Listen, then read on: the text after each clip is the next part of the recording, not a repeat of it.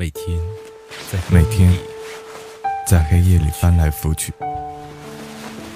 总是害怕一个人总是害怕一个人把人生这个剧本演完，或者到了一个或者走到一个不属于你的场景里，感受着感受着物是人非，那些你不计一切代价，那些你不计一切代价想去创造的未来，全换成了全换成了在天亮的时候和你说一声和你说一声晚安。和你说一声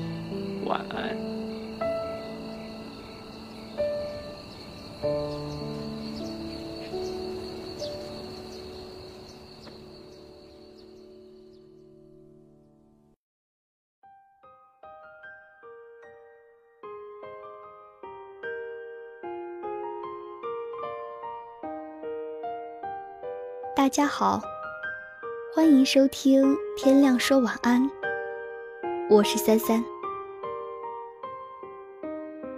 我曾经有过一只猫，才出生没多久的小奶猫，常见的黄色，好看的是头顶有一块白的斑纹，我叫它小点。我那时也是很小的年纪，养过乌龟、兔子。仓鼠和鱼，无论怎么耐心照料，结局都不算太好。可就算是这样，心里对他们始终有一种执着的热情。这跟家里只有我一个小孩不无关系。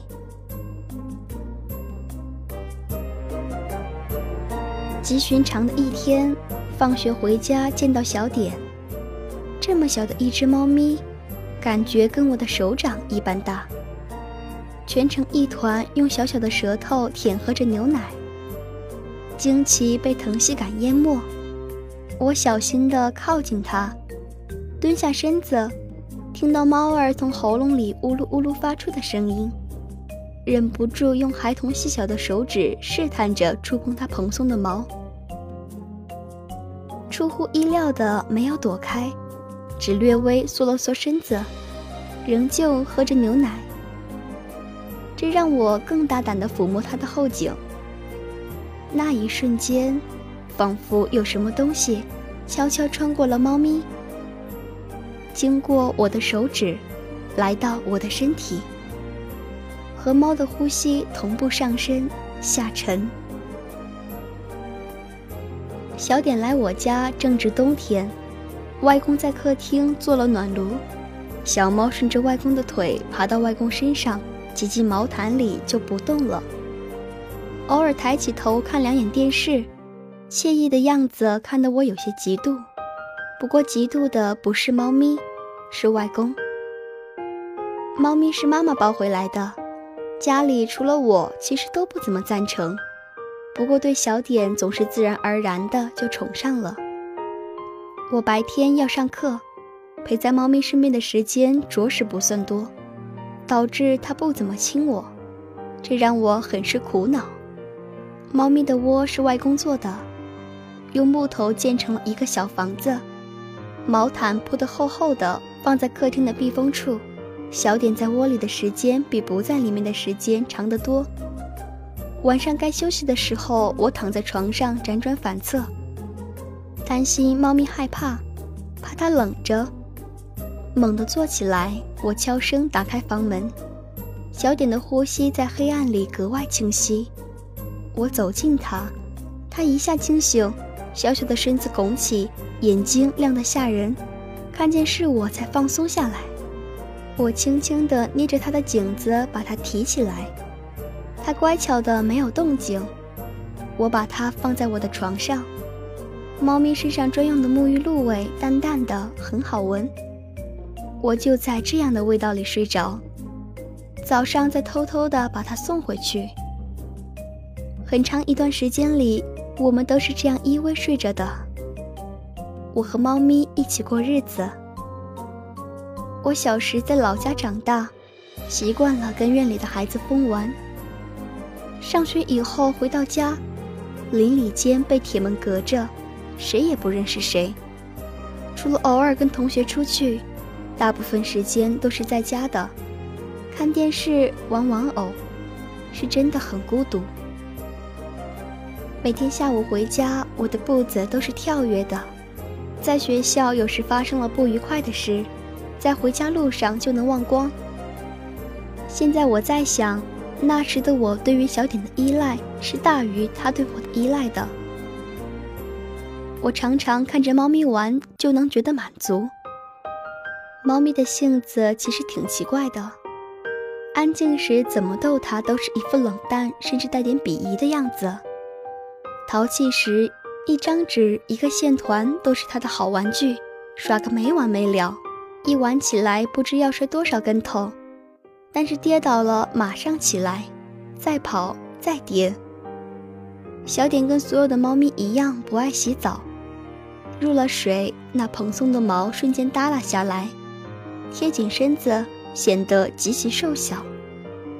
它两只爪子紧紧地攀附着我，白色的胡子贴着小脸，琥珀色的眼仁充满了水色，盯着我。一出了水，立马甩动身子，水花四溅，格外的好看。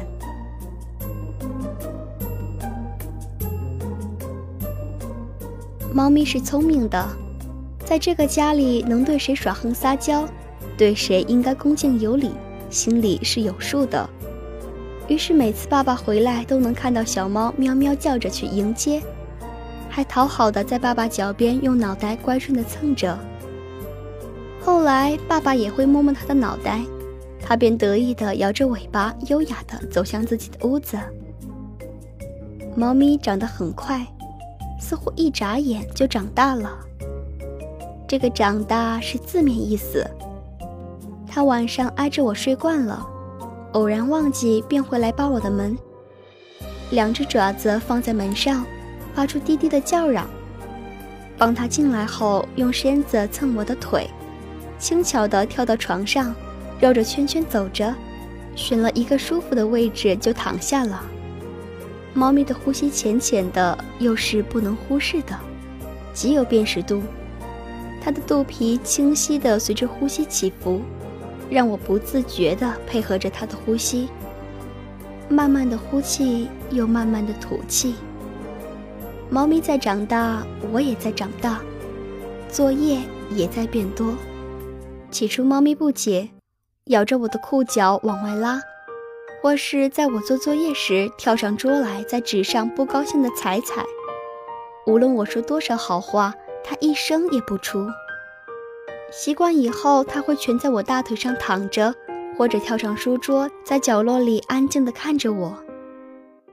小点应是最喜欢夏天的，在静悄悄伸展的午后，躺在照满阳光的阳台午睡，把白白的肚皮露出来。我喜欢滚到他身边躺着，然后闭上眼睛，将脑中所有的想法驱离。闻着猫身上毛的气味，猫的毛吸满了太阳光的温暖，伸手触摸那蓬松柔软的毛，在猫儿胖胖的颈子和圆圆冷冷的耳畔，用同样的节奏抚摸着。这时的猫咪是最温柔的，闭着眼睛，有时像想起什么似的微微颤抖着。我一直感觉猫咪能够懂我，那个从我们见面就存在的东西。也在渐渐长大。这个世界在这一刻仿佛只剩我们两个。猫咪的呼吸一荡一荡，像海鸣声般，把思绪拉得很远。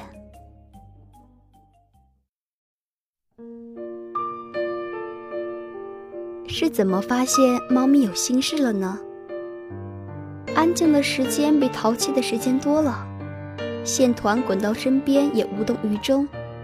时常盯着窗外发呆。我知道他是想出去了。家里因为楼层低，为了防贼安装了防盗网，此时却更像一个牢笼。那几天他甚至不跟我一起睡了。我习惯了他散发着热气的身体，睡不着了。再次来到客厅，小点在窗台上坐着。我恍然竟觉得小点像长大的孩子，渴望去外面的世界闯荡，而我们像不理解他的家人。时不时的有其他的猫咪来找小点玩，野猫、家猫都有。初时小点不怎么理会，后来也会跟着出去。我从来不限制它的自由，看到它又生机勃勃起来，我是打心眼里欢喜。它待在外面的时间越来越长，从最开始的两三个小时，到后来的半天，甚至一天一夜。在家时，他依然喜欢在阳台上晒太阳，眯起眼睛。额头上的白斑在阳光下闪耀着耀眼的光芒，皮毛吸满了阳光，温暖柔香。平常的晚上，我朦朦胧胧的快要睡着时，听到了久违的扒门声，恍惚间竟以为在做梦，直到低低的猫叫声，我才慢慢的清醒过来。打开门，它轻车熟路的跳到我的床上，我们依偎在一起。他凉凉的鼻尖贴在我的脸上，依然是早上偷偷把它送回去。转身回房时，听到猫咪喉咙里发出呜噜呜噜的声音，那个呜噜呜噜声就好像由远而近的乐队般，声音越来越大。我叹了一口气，向它走去，顺着它柔软的皮毛不断抚摸，它格外乖顺。我心里却突然咯噔了一下。感觉有某样东西就要远走了。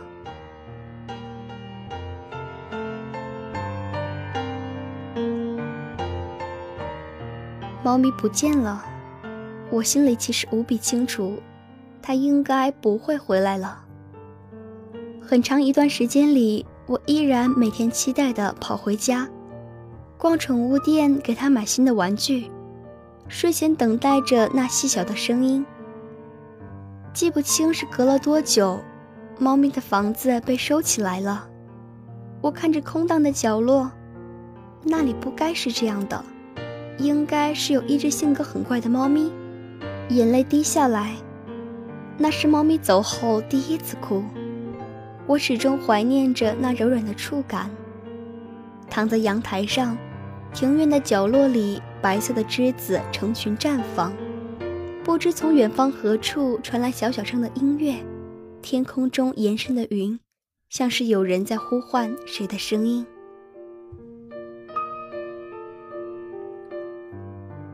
我知道，我一直在期待着，有一天会有一只猫重新回到我身边。